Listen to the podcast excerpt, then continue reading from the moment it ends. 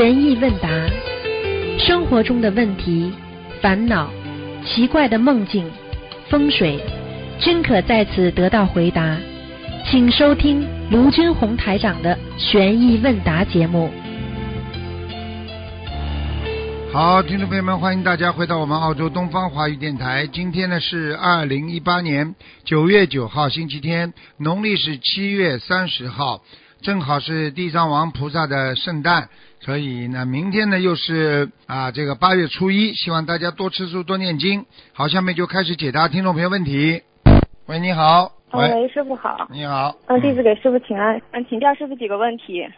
嗯，请问师傅，一个人往生之后，如果能够超脱六道去做菩萨，嗯，也是要经过七七四十九天才能上去吗？去吗？呃，做菩萨不会的，做菩萨不不会经过七七四十九了，直接上去了。嗯。那就直接就上去了。对，嗯。啊，好的，好的，明白了，感恩师傅。嗯。嗯，请问师傅，就是烧小房子的盘子可以在厨房清洗吗？可以。那这样的话会不会导致厨房的那个下水道有很多的散灵？不会，嗯。烧完了，节都结束了，没了。嗯，好的，明白了，感恩师傅。嗯嗯，请问师傅，嗯，香灰结缘给设佛台的新同修，能不能把观世音菩萨香炉里的香灰和其他的菩萨的香灰，就是混合到一起结缘呢？最好不要。嗯。嗯，就是单独。你你哪怕你哪怕把观地菩萨的香灰放在一起给一个人也好啊。嗯。嗯，那那请问师傅，就是如果我把观地菩萨的香灰结缘给新同修，他这个香灰也是要放到观地菩萨的香炉里面吗？啊，不一定的，这不一定的，嗯嗯。嗯，不一定。只是香灰不能混就可以了，嗯。哦，明白了，谢谢师傅。嗯。嗯，请问师傅，就是同修家里面的佛台有一尊观世音菩萨的瓷像，但是不是东方台的。嗯，这尊瓷像它能否高出咱们东方台观世音菩萨的画像？因为它这个画像好像只到瓷像的上手臂的位置。嗯，可以的，嗯，可以，嗯嗯，它不需要换更换更大的画像是吗？师傅能更换画像越大，菩萨越容易来，这么简单。啊，所以大菩萨，嗯好，你菩萨的慈像越大，菩萨也容越容易来。嗯。啊，明白了，谢谢师傅。嗯，师傅就是师傅讲过，人人都具有恶习，并且具有顽固性。请问师傅，针对这种反反复复的顽固性，我们怎么才能更好的克制和守戒呢？少接触外层呀，所以为什么法师要出家了？出家嘛就是少接触外层呀。非礼勿言，非礼勿听，非礼勿动。你今天网上左看右看，跑出去参加这个 party、那个 party 的，你到了最后你肯定是一塌糊涂了。嗯，明白了。啊，好了。嗯嗯，明白。是不是，这种和欲望做斗争的这种过程。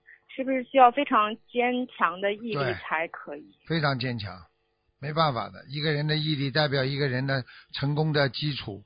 任何一个修得成功的人，他一定有一毅力的。没有毅力的人，最后都是下去的多。你去看，在生活上失败的人，他在啊意识上也是失败，他在行为上也是失败的。啊，听懂了吗？明白，师傅是是不是是不是就越过去了？这是。依靠自己的毅力守戒了，这个过程菩萨也会加持很多。绝对的，因为你已经有毅力了，你已经有愿力了嘛。所以很多你看很多婚姻上失败的人，左嫁一个右嫁一个，左嫁一个右嫁一个，好了五六四五次婚一结，你看看这个人不下去啊？开玩笑，你讲老实话，你就是今天我婚姻失败了，你悟出来了，我下次我就不结婚了，我就一个人像像出家人一样，我就清修了。那这种人也是有毅力啊，人家再来跟他说媒，嗯，他因为记住了他上次的那种人间的痛苦、婚姻的痛苦，给自己招来了，那不能再这么这么重蹈覆辙了，这么不停的搞来搞去，你不是开玩笑的。嗯，明白了。好了。嗯，那还有一个，请问师傅，就是嗯，师傅不是说过，就从如果从天上下来的人，可能婚姻和感情都不好嘛？啊。嗯，那有没有可能就是嗯嗯？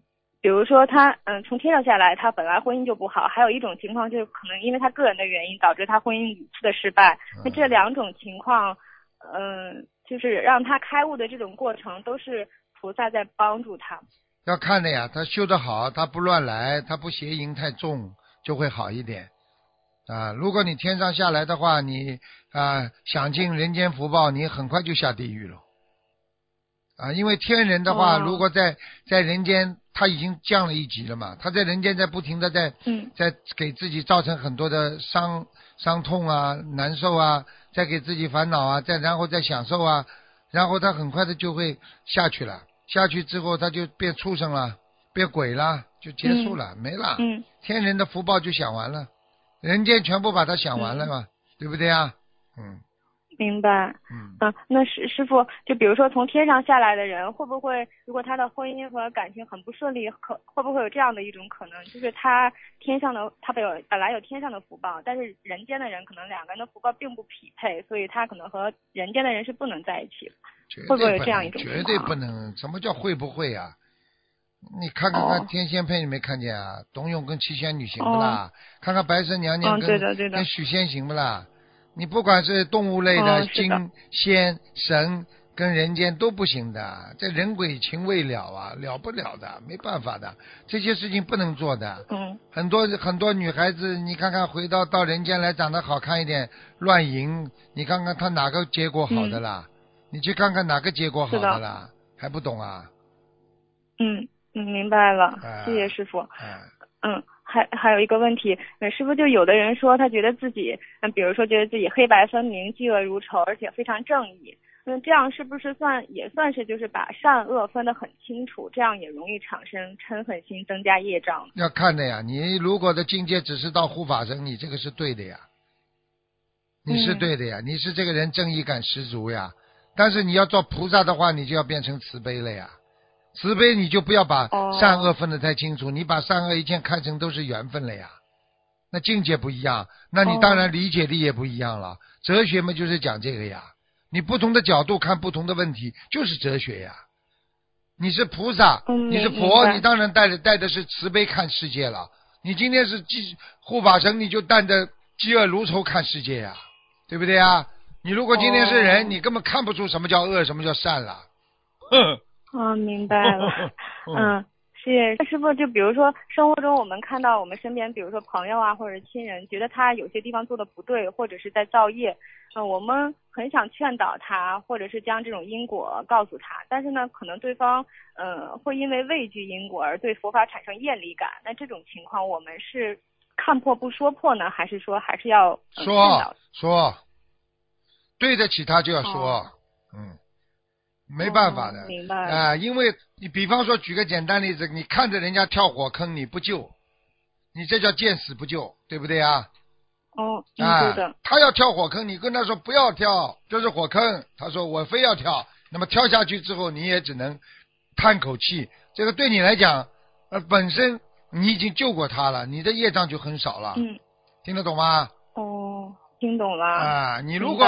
你如果本身自己呃本身自己没有对这个事情引起重视的话，实际上你觉得哎呀，我我早就是心里跟他讲了，这种人要倒霉的。他倒了霉之后，我告诉你，你想过的和没想过的，你的境界就差很多了，哦，明白了。明白吗？谢谢师傅。那师傅，我们什么时候需要看破不说破呢？看破不说破要看的，比方说他造口业，他的业障实在太深，根本没有办法说的哦，啊。那你也哦你也只能你也只能跟他讲一句话啊，对不起，像心里跟菩萨说，菩萨我嗯救不了他，那菩萨也能理解你啊，哦，对不对啊？哦，明白啊，明白了，明白了。嗯，谢谢师傅。嗯，请教师傅一个问题，就是莲花有没有透明的像水晶一样的？很少有的，嗯，有，那这说明什么呢？这说明在天上这莲花这个非常纯洁，也是洁白是纯洁，透明的话，它也是一种纯洁和没有成熟的感觉。没有成熟。对了，呃，是什么情况下叫做没有成熟呢？没有成熟就是说还没修到位啊。哦，那如果它莲花是白色透明的，就是说它很干净，但是还是没有修到位，是这样吗？对了就是这样。嗯，哦，明白了，谢谢师傅。嗯嗯，请问师傅，在玄学上，如果一个人生下来身上和脸上是没有痣的，很干净，这个有什么说法吗？脸上没痣很干净，说明这个人还是非常非常的上辈子应该还是比较干净的，就是说没有什么太大的业障。哦，嗯，脸上的、哦脸上的血液不好，就说明说明他本身这个上辈子带来的很多的业障呀。哦，那他后天如果长出来很多的痣，那是说他后天血液不好吗？还是对业障？血液血液不好，嗯。哦。你记住我句话，任何任何痣长出来，皮肤皮肤上有东西，全部都跟血液有关系的。哦，明白了。好的，谢谢师傅。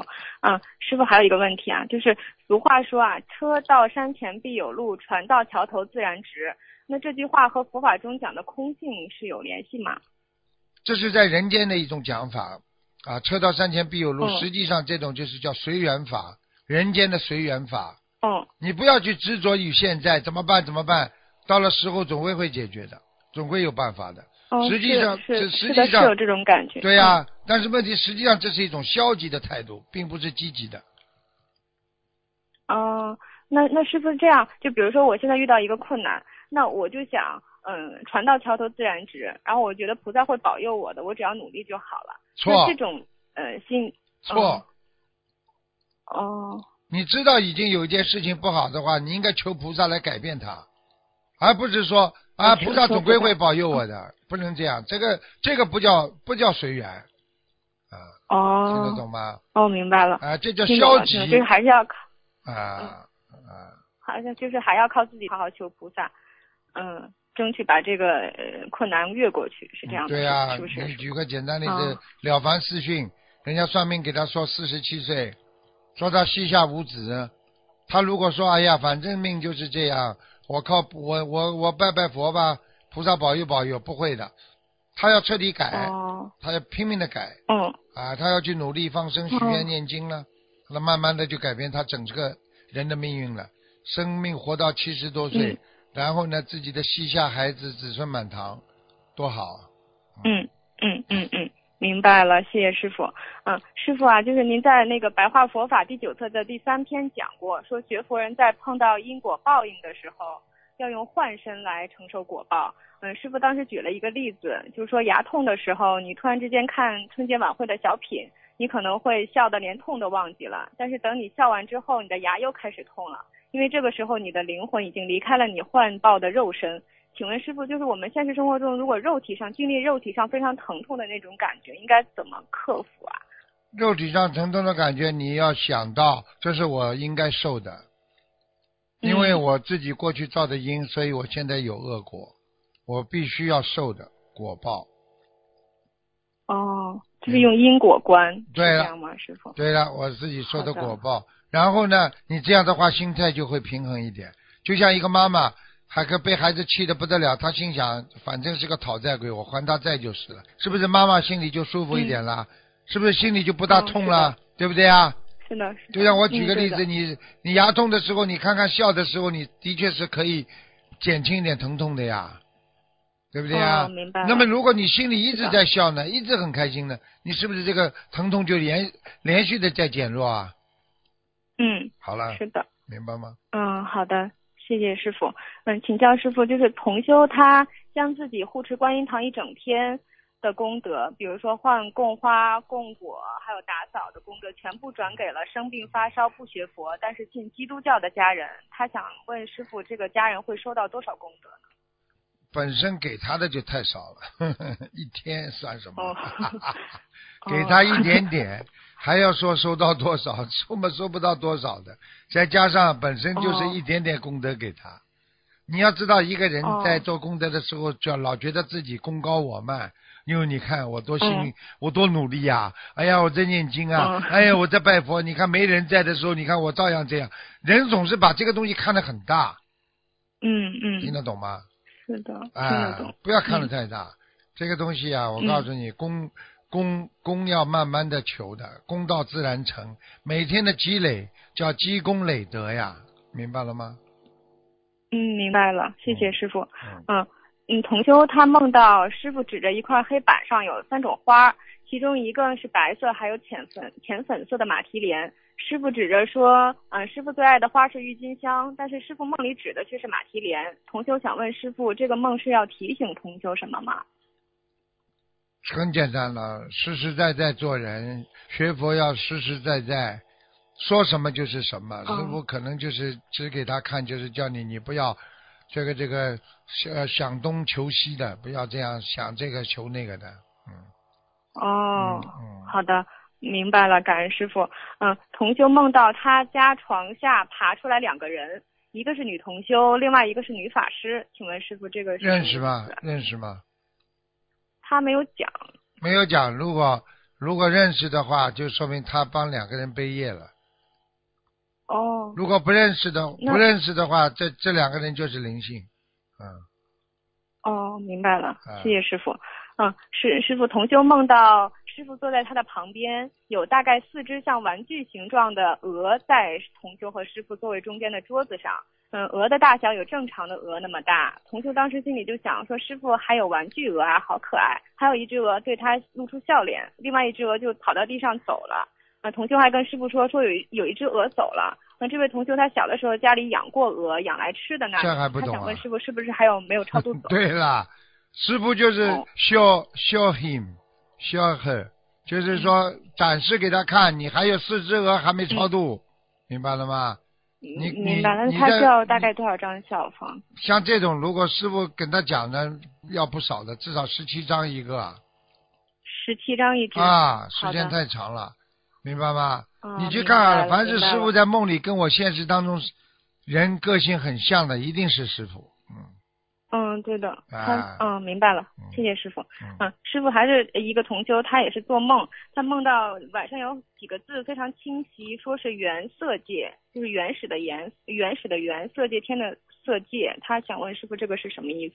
原色界，也就是说你我们本身人到了这个世界当中，带了自己的真如本性，也带了一些嗯人间的这种劣根性。原色界就是人，你是人你就知原色界，你是菩萨，那你就是原来的本性，纯洁的本性。也就是说，这个人现在哦完全是在做人，根本没有做菩萨，没有境界上升到菩萨，听得懂了吗？哦，明白了，是说做梦人本身是这样的，对是吗？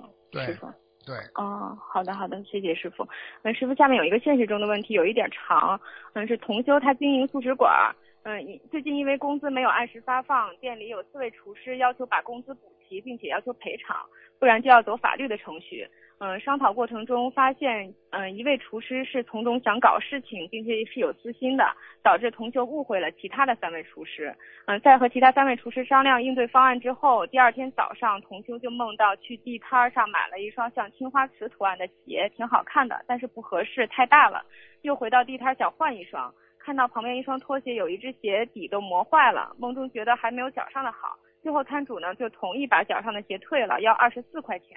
随后出现一个同修，呃，出现一个人给同修好多鸡蛋，并且笑着说零头就不要了。同修就看到小黑板上写着一个六千这个数字，他想问师傅，这个梦是说他商量出来的解决方案不行吗？还是说，呃，什么什么意思？你记住了，如果这个饭店还赚钱的，叫他把这个闹事的这个啊，把他找了专门谈一下，把钱该给还他的钱先还了，先把他安抚下来，然后把其他哦。三个厨师、四个厨师很重要，全部先稳定下来，稳定下来，过一两个月之后，慢慢的把这个闹事的厨师啊啊，嗯。把他换掉，没办法的，因为这种人会害了一群的，这种人就是本身是混在。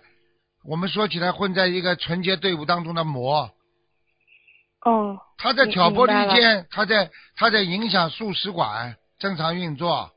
你说你作为一个嗯老板来讲，这种人给你捣蛋，你现在不能跟他跳，他跳他会挑拨，当然整个饭店就发关掉了，很多饭店就这么关掉的。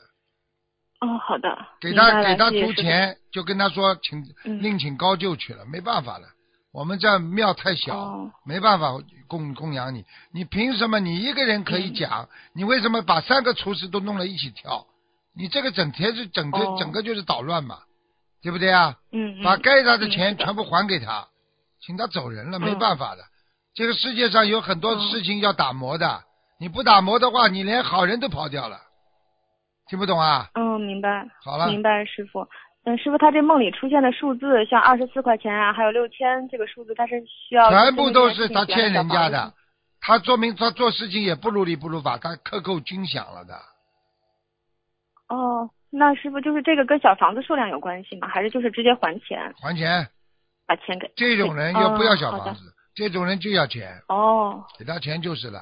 我明白了，不值钱的人要钱的，值钱的人不要钱的。明白了，所以人要做无价之宝。明，明白了，有价值就本身就哦意味着没有价值，因为你可以有一个数字可以买到的，那就是没有价，无价才是之宝呢。哦，听得懂吗？所以女孩子，嗯我叫你们不要去明白了撬人家男人竹杠，你再给他多少，嗯。他把他给花点钱把你骗到手了，把你再扔掉，你嗯因为不值钱嘛，你就你有价了嘛。嗯，有些女孩子她无价之宝了，听不懂啊？听懂了，了谢谢师傅开始。嗯，那师傅最后我问师傅，就就今天早上梦到，嗯，在老家有几间房间，嗯，我跟我妈妈还有我的表姐，我们三个都是同修，就好像隔一段时间就会有很多那种像士兵一样的人冲进来，然后我们就每个房间这样串在找对方。后来画面一转，就梦就像有士兵或者什么在用刀好像在捅我，然后我妈妈就倒在了我的，我妈妈也是倒下来了，然后我当时就想，我最后还有一点力量，一口气我要救我妈妈，然后好好像我就把那个要杀我妈妈的那个士兵就引引到我这边来了。但是整个梦境的过程好像是我自己在回忆一件事情一样，然后梦里是感觉菩萨保佑我，并没有那个刀并没有扎到我的要害，但是我会我不会死的。请问师傅，这个是前世梦，还是说我我要问你，我问你两个情节，我才能判断是前世还是不是嗯前世。两个问题，第一个问题嗯啊，很简单，你做梦做到的士兵是什么样的士兵？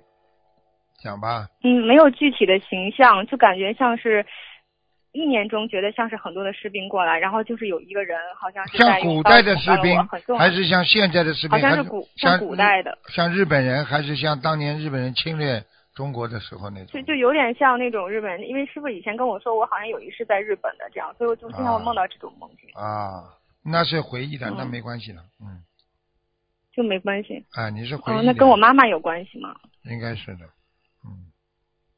嗯，明白了吗？那就是前前世梦。前世啊，嗯前世你妈妈这个时候嗯受伤，这辈子这个时候可能也会受伤，哦，嗯，哦，明白了。明白了吗？谢谢师傅。嗯嗯嗯，师傅，最后一个问题就是我最近会梦到几个，就连续梦到几个可能弘法上面有一些嗯小阻碍。嗯，请问师傅，我许愿了二十一张化解冤结的小房子和四十九张四十九张要经者的小房子，这样够吗？呃，可以，你要跟菩萨像这种事情，其实跟菩萨只要许愿就可以了。菩萨，菩萨马，讲了，也求。哎，有的人，有的人你要知道，去弘法的时候碰到一些阻碍，实际上只要跟嗯菩萨讲，啊，菩萨就会派护法神保护你，因为你的业力越嗯业业力越强，菩萨会派护法神保护你的，明白吗？嗯，是的，因为梦境里面就是可能不太方便说，在梦境里面我也是在跟跟一些，人分享，说我我有多受益，请你们不要哎伤害我，对对对，就是让我弘法顺利这样。对对对，嗯，好的，感恩师傅。那那今天没有问题了，就问到这里。嗯，感恩观世音菩萨，感恩师傅，师傅加持弟子弘法顺利嗯好。感恩观世音菩萨，再感恩师傅。嗯，师傅再见。喂，你好，哎，师傅好！哎呀，师傅啊，你好，啊，你好，今天是地藏王菩萨的圣诞了，是吧啊？今天法体 充满，师傅。很好，很好。嗯哎，师傅，哎呀，这是，哎呀，今天就是今天也求了地藏王菩萨，啊，师傅。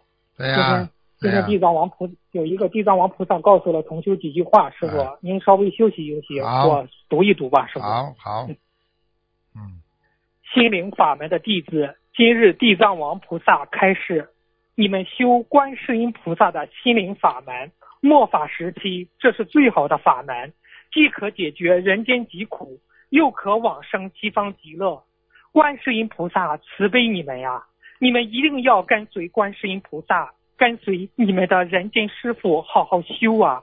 末法时期，众生造业深重，天灾人祸不断，菩萨们都着急，希望你们这些众生能够找到适合自己的法门，自己离苦，让众生得乐。在此，我开示给大家，莫要随意去诽谤任何法门，每一个法门都有不同的菩萨在掌管，都是让众生解脱的道路。选择法门不同，是你们跟菩萨的缘分不同，莫要随意攻击。心灵法门的特点是让人间凡人解决家庭、事业、学业等诸多问题，最后往生西方极乐。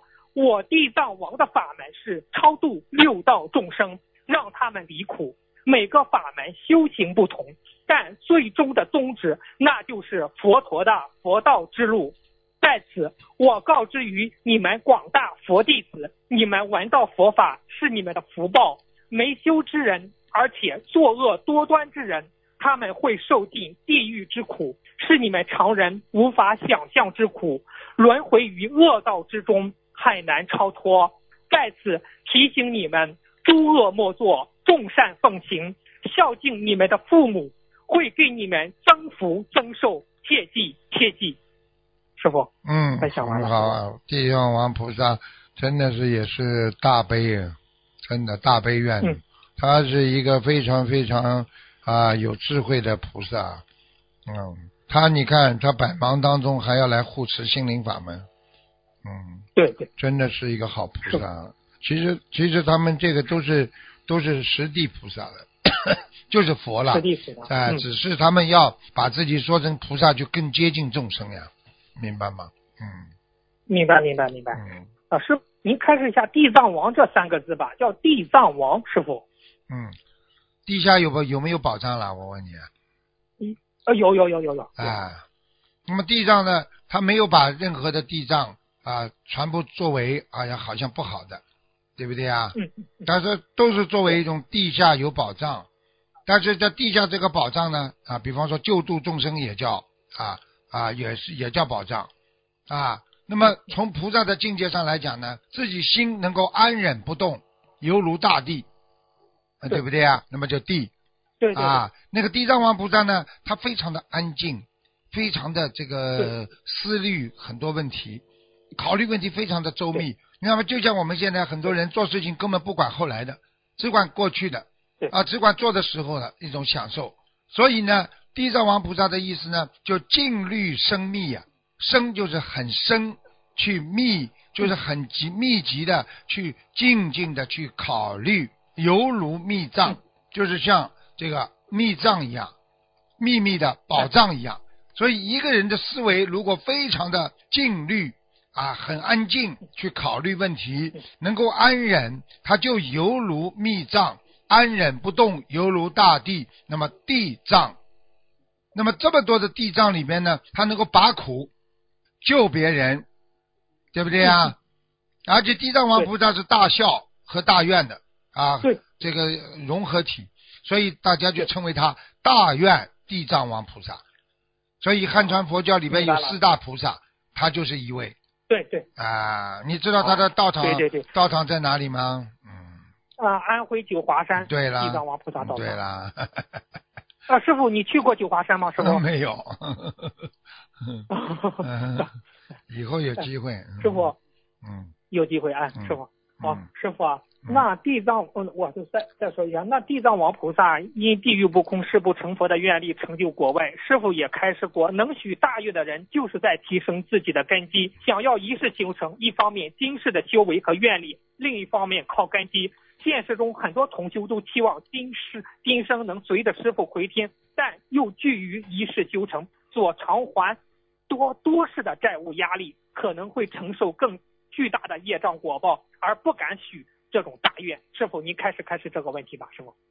愿力来自于心，对不对啊？嗯。你看看愿力的愿，上面是个原来的圆吧？对对。下面是不是个心啊？对。原来的本性就是成全你的大愿。嗯。明白了吗？所以你要想想看啊，所以地啊，地藏王菩萨他是有自己的本愿的。所以四大当中，地是也是一个大，地大，对不对啊？所以你看地藏王菩萨，他是地，也是个大，他是管下面的啊。藏是什么呢？就是含藏啊，含藏就是含在藏在啊啊呃藏在里边的啊。所以呢，你们要记住了，我们不管做什么事情，要啊满足众生所求。啊，增长自己的智慧，然后呢，啊，利益所有的众生，将生死烦恼啊全部都要去除，啊，成为福德之根本也。所以这个就是告诉我们大家要懂得，愿力它是启动所有人的本性的一种引擎，就是一种启动器。你今天要做慈悲，你也要有愿力。你今天不管做什么事情，你说你要做慈悲，要不要愿力啊？对对对，要有愿力的。啊，你做什么事情是不是都离不开愿力啊？对。你今天要出家，你有没有愿力啊？没有愿力，你怎么出家？啊，不可能。啊，就这个意思，明白了吗？明白明白，你看师傅去年二月十二日录音里，观世音菩萨不是有个开示吗？凡发心事成正觉乃至无上正等正觉的佛子，为师必定弥补人间所失，保平安吉祥，挂千古恩怨，为师早消业障，内心光明无量等等。师傅，你看真是和对呀，所以所以大家都知道地藏王菩萨有一句叫“地狱不空，誓不成佛”，对不对啊？对对对。那么还有一句大家不知道不啦？这不知道啊，还有一句叫“求诸所愿，即满足”。哦，求诸所愿，即满足，就是你只要有什么愿力啊，你要求在愿力上你要有所求的话，地藏王菩萨都会满足你的要求的。啊，也就是善愿啊，所以你们自己要懂啊，啊，明白吗？我懂啊，嗯嗯，明白明白明白。那师傅。许愿一世修成后，原本在第二世乃至第三世偿还的业障，被提前拿到今世来偿还，欠欠的债提前少了很多利息，但也会加重今世还债的量。这样理解对吗，师傅？对呀，是的，是有这样的。对，啊，对，全部还完了走了，那你当然了，你不还也得还的，你当然早点还债，早日还清，无债一身轻啊。嗯，那。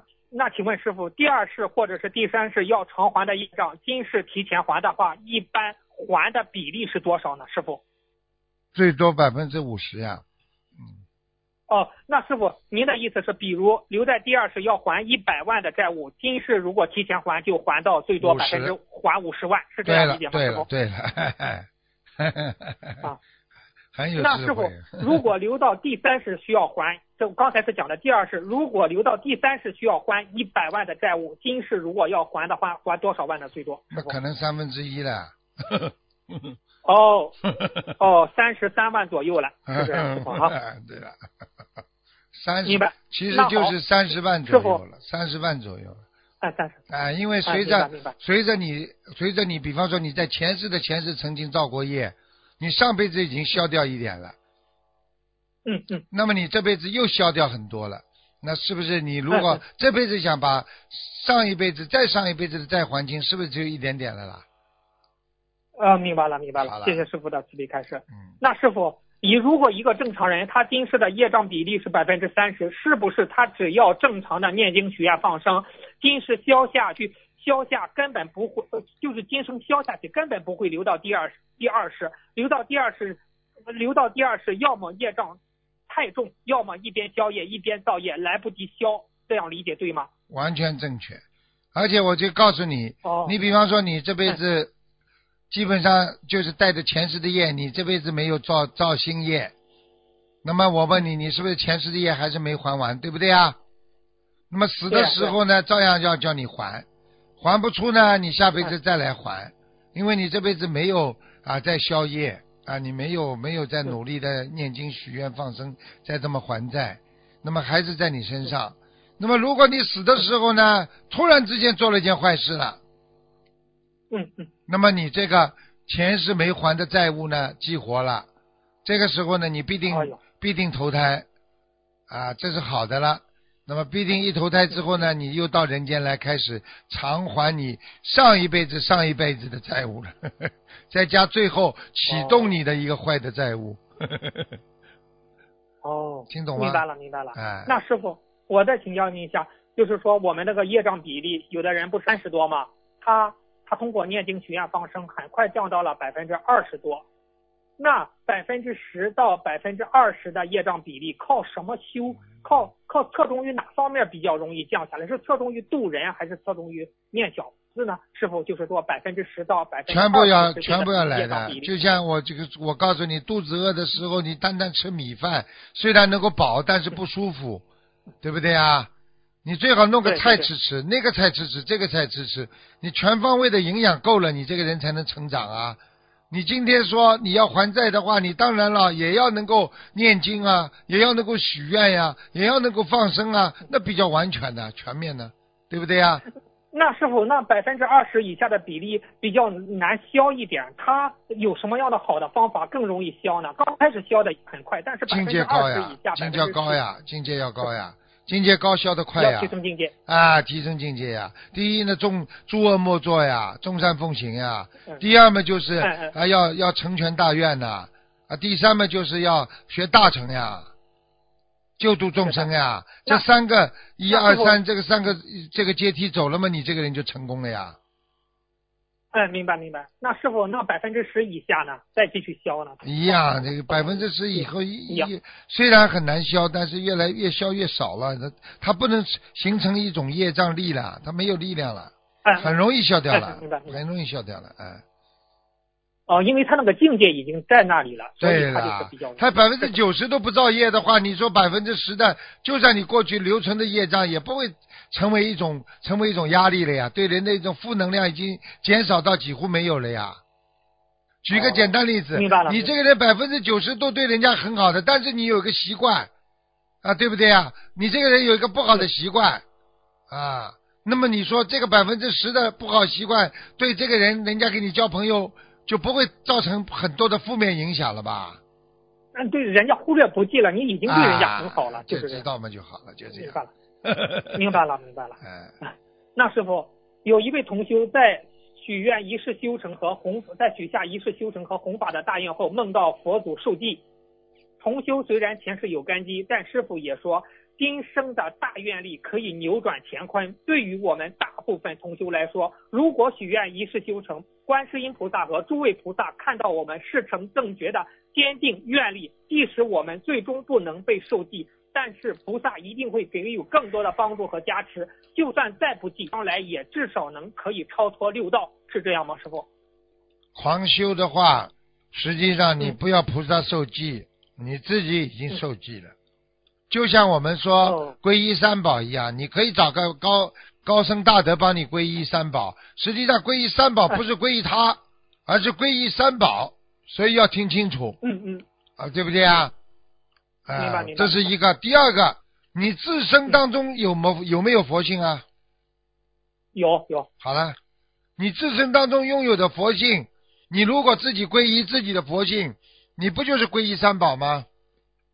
那皈依自己的佛性也等于受记，是这样理解吗？对呀这样理解吗？等于受记，但是问题做的好不好呢？哦，明白明白。我问你，你们自己佛台自己开光，对不对啊？开的好不好啊？嗯，不好不好不好。啊，那你找说你高僧大德开光和啊我们开光呃天壤之别。啊，那就知道嘛就好。那师傅来给你们开光和你们自己开光，你说哪一个一样了？不一样不啦？啊，这这呃完全不一样，啊天壤之别。好了，就这个道理呀、好明白吗？明白明白。那是否修行的时候，为自己制定明确的修行方案，比如三年的短期规划，五五年、十年的中期、中长期规划，分别要达到什么样的修行层次及需要完成的这些修行，不同时期所做的努力和许下的大愿，那将目标分成一个个短期、中长期的修行方案，且经常对照去做审视和检验自己的当下修行，更利于我们的修行吗？这是啊方案。完全正确嗯。那就是定一个三年规划、五年规划呀，嗯嗯，一样的呀，对不对啊？你这个人已经三年规划、五年规划了，你还有什么话好讲啊？你这个人有理有节的去修心和稀里糊涂的修心，你说哪一个更容易得到了？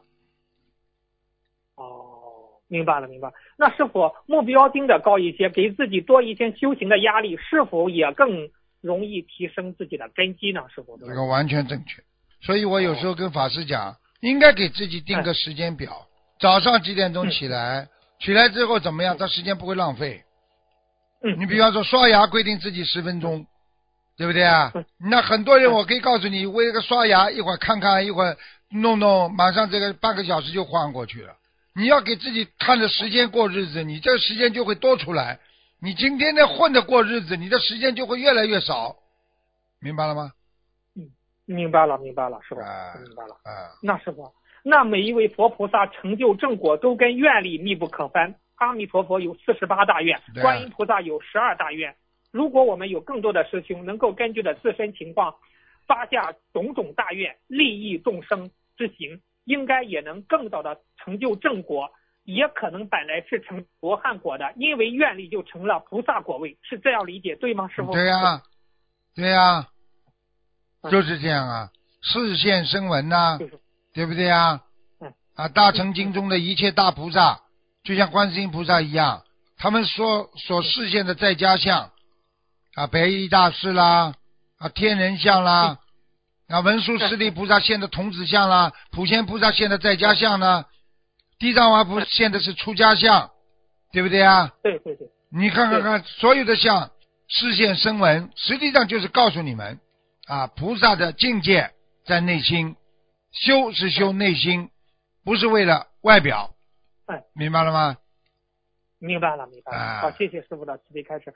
师傅，那地藏王菩萨他最后说了一一有最后一句话说，孝敬你们的父母会给你们增福增寿，切记切记。啊，请问师傅，孝孝顺，敬父母，孝顺，孝顺父母。我过去就碰到有些人，整天找理由的人，嗯，对不对啊？嗯嗯，你说，我跟他说你要孝顺父母，父母死掉了，父母死掉了，你不能不能孝顺天下所有的年年长长辈者的，你不能把他们视为父母的，你这境界就高了吧？哎你有没有老师啊哎？你有没有师傅啊？你自己的父母没有，你师傅不能你好好孝顺的，是是是，对对对不对啊？师傅，这师傅这里地藏王菩萨说孝敬你们的父母，其实这个父母有人的父母，也有我们的老师，其实它两层含义。是嗯对呀。就是这样啊。对。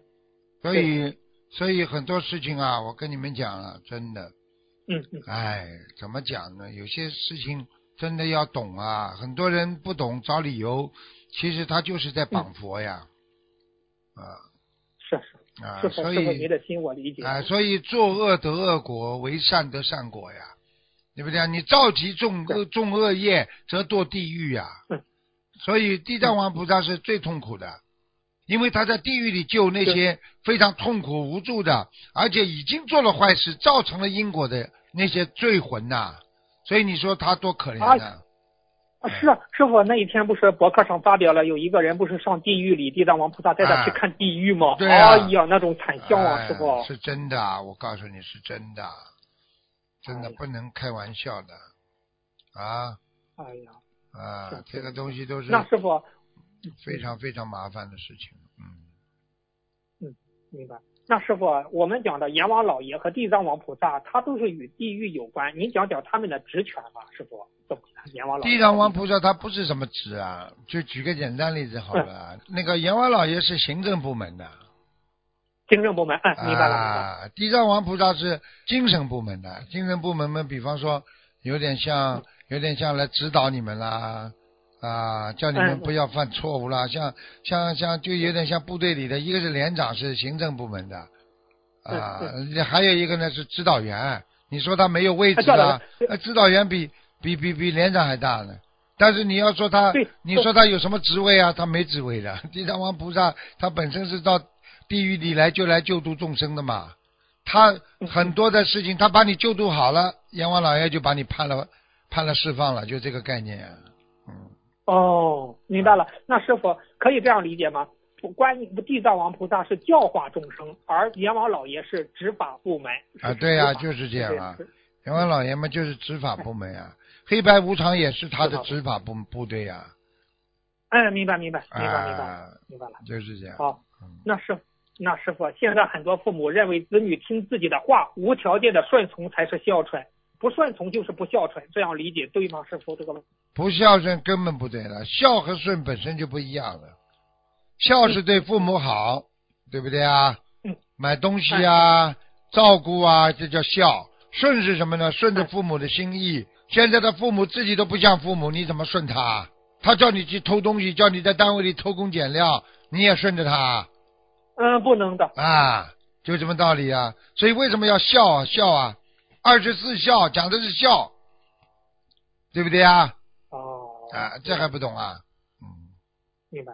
那师傅，如何才是真正的孝顺呢？如何才是真正的孝顺，对不对啊？以孝道为首，以顺心为父。如果嗯啊，这个父母亲讲出来都是正确的，他觉得是对的，他就应该顺着父母亲。嗯。但是不管父母亲再怎么做做的不对，你必须要孝。明白了，明白了。啊，好了，明白了，明白了，师傅，嗯你说，师傅啊，有些佛子，有些佛子吧，说不经常回家，但是看着看父母，但是呢，他们经常给父母放生、烧小房子，这也是一种孝吗？师傅，这个不，这个是大孝了，不是小孝了。呵呵大嗯，哦，你以为啊？那法师呢？他们远离自己的父母亲，但是他们整天嗯给爸爸妈妈祈祷，让爸爸妈妈开心，嗯自己做功德，护持自己的父母亲，对不对啊？好了，明白明白嗯明白。好，谢谢师傅慈悲开示。那师傅，这个地藏王菩萨他不是最后说孝敬你们的父母会给你们增福增寿，切记切记。那师傅恭敬三宝是不是增福增寿更厉害呢？师一样一样一样啊一样你明白了吗？所以过哎去明白了，所以这个这，所以过去讲了地藏有十王经嘛，对不对啊？地藏有哎十十王王经经啊，十王经的意思就是说，你因为你在你这个地金刚金刚院地藏菩萨，实际上地地藏那金刚院地藏菩萨，金刚宝地藏菩萨，金刚杯地藏菩萨。嗯，像你看这么十个地藏菩萨，它实际上就是有的是度化地狱道的，有的是度化恶鬼道，有的是度化畜生道、阿修罗道、度化人道，还有度化天道，明白了吗？对对，师傅你说的很呃对呀、刚你看地藏王菩萨说，心灵法门的特点是让人间凡人解决家庭、事业、学业等问题，最后对啊往生西方极乐，往生，西方极乐。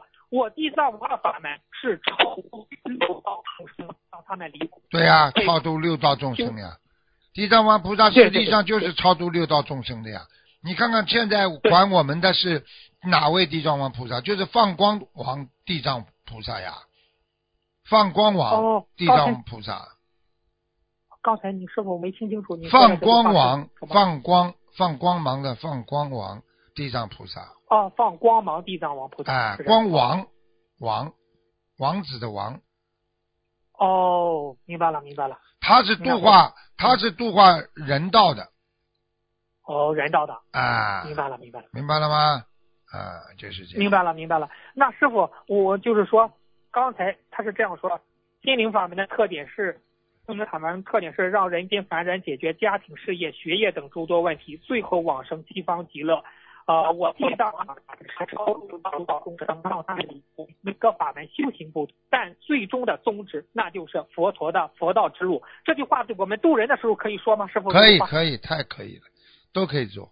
嗯，什么法门都是地藏王菩萨那句话，法门不同，但是最后的目的都是为了度度众生，都是为了度众生进佛道，明白吗？嗯，哦，明白了，明白了。哎呀，师傅啊，真真是感觉到地藏王菩萨真的是啊很关心我们呀，真的是是啊，你们想想，大菩萨都是有大愿力的，都有大悲心嗯的，所以观世音菩萨也 关心其他。关为什么观世音菩萨也经常到地狱去跟跟地藏王菩萨救那些苦难众生啊？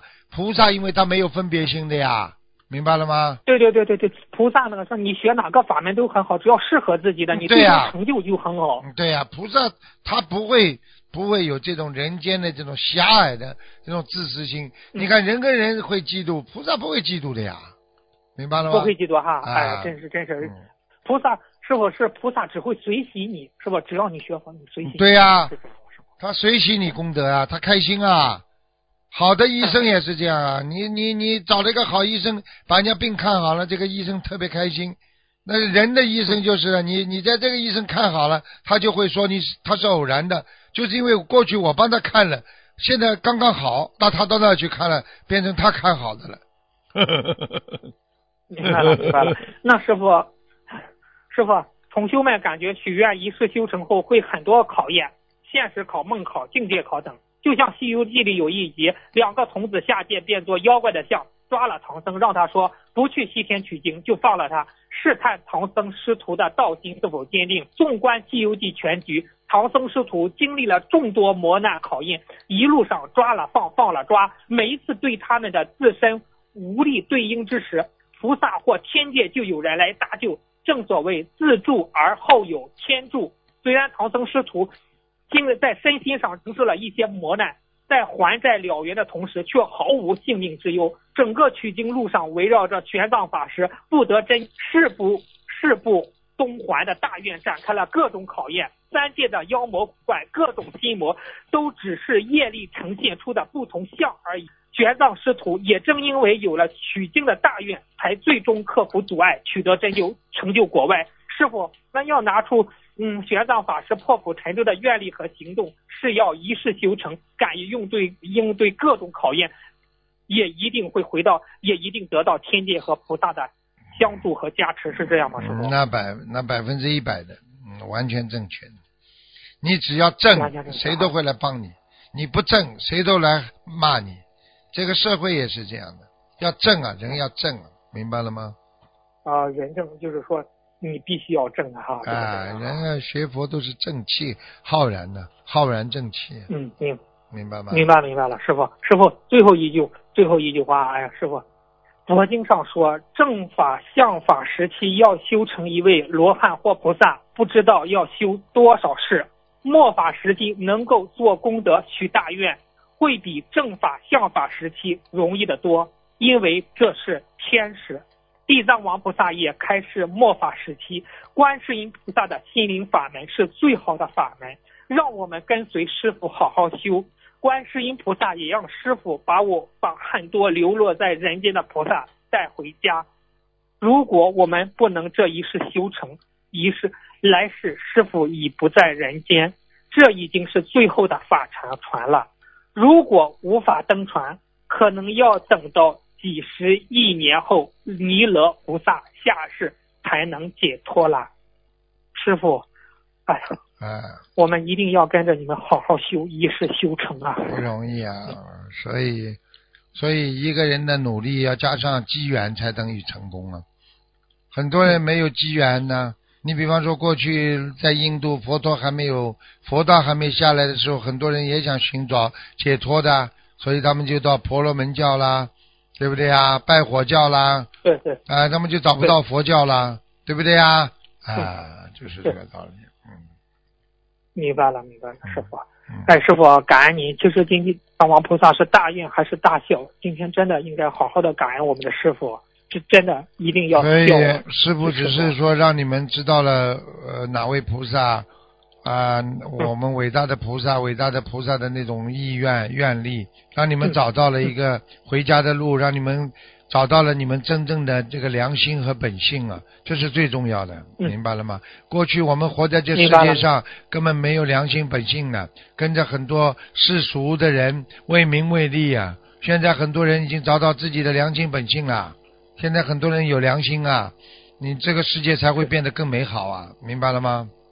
明白了，明白了，是是师傅，师傅今天感恩师傅，感恩观世音菩萨，感恩地藏王菩萨，哎，师傅师傅再见，师傅好，师傅爱你。好，听众朋友们，因为时间。